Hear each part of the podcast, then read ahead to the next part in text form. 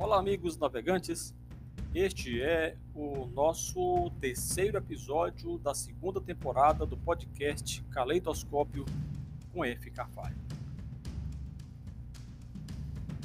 O tema de hoje é o povo e as instituições brasileiras e a fábula do sapo na panela. Existe uma fábula do sapo que foi colocado na panela com água ainda fria. À medida que a água ia esquentando, ele ia se deleitando com o que julgava ser uma cortesia vinda não se sabe de quem. Assim, quando a água estava por volta dos 28 graus, ele achou relaxante e que não haveria um spa melhor do que aquele. Aos 32 graus, o sapo murmurou: Que água boazinha! Aos 36 graus, percebeu que já estava quase incomodando. Mas, como estava ali tão seguro de si, preferiu esperar que a água voltasse àquela temperatura mais amena. Pensou que fosse apenas uma falsa impressão da sua parte. Quando a água chegou aos 38 graus, sentiu calor, mas achou que esperar era a solução.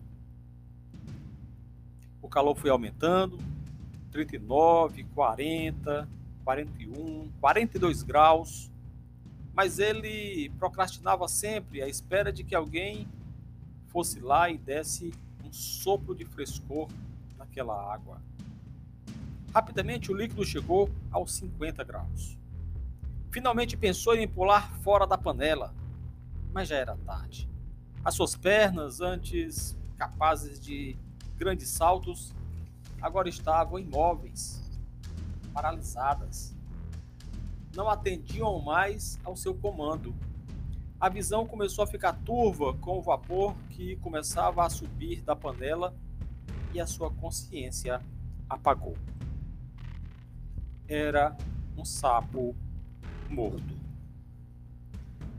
Bem, amigos, imagino que essa fábula retrata, em certa medida, o que acontece no Brasil de alguns anos para cá coisas consideradas absurdas e inaceitáveis do ponto de vista humano e civilizatório, hoje não escandalizam mais. Até uns quatro ou cinco anos, se tinha a impressão de que a nossa democracia, apesar de jovem, estava forte, se consolidando. Aqueles de pensamento mais reacionário ainda se constrangiam até se constrangiam de pregar abertamente contra os ideais democráticos e republicanos cristalizados na Constituição Federal. A tortura e o linchamento, por exemplo, não ostentavam o status vergonhoso de hoje de verdadeiras políticas criminais paralelas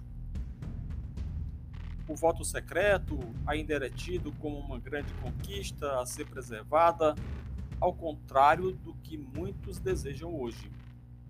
O direito a uma aposentadoria ali pelo começo da terceira idade era tida como um direito justo e legítimo.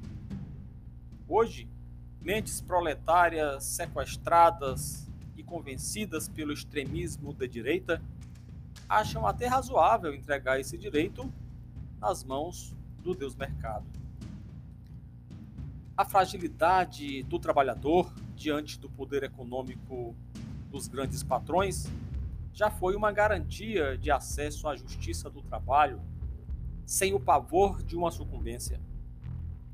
Programas sociais de distribuição de renda eram defendidos como alternativa à distribuição, à melhoria da qualidade de vida das pessoas, como forma de pavimentar o caminho de muitas pessoas que estavam na extrema pobreza a uma vida minimamente digna.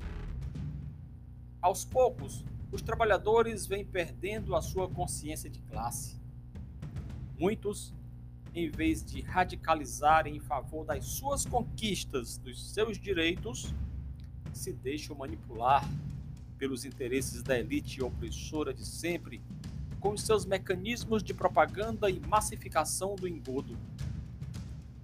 contaminados pelo discurso de ódio, passam a propagar narrativas autofágicas e meticulosamente pensadas pelo marketing da extrema-direita, liderada por mentes não mente diabólicas, não menos diabólicas, como a do guru americano Steve Bannon. A democracia brasileira vive diariamente no fio da espada ou na ponta da baioneta. As manchetes diárias estão recheadas de insanidades, estupidez sem fim contra a ciência, contra a vida e contra tudo o que seja minimamente razoável. Tudo isso, além de ameaçar, tudo isso, além de ser uma ameaça real, é também uma distração para passarem adiante as várias boiadas. E assim vão passando. Enquanto essa temperatura vai aumentando, o nosso povo vai se acostumando.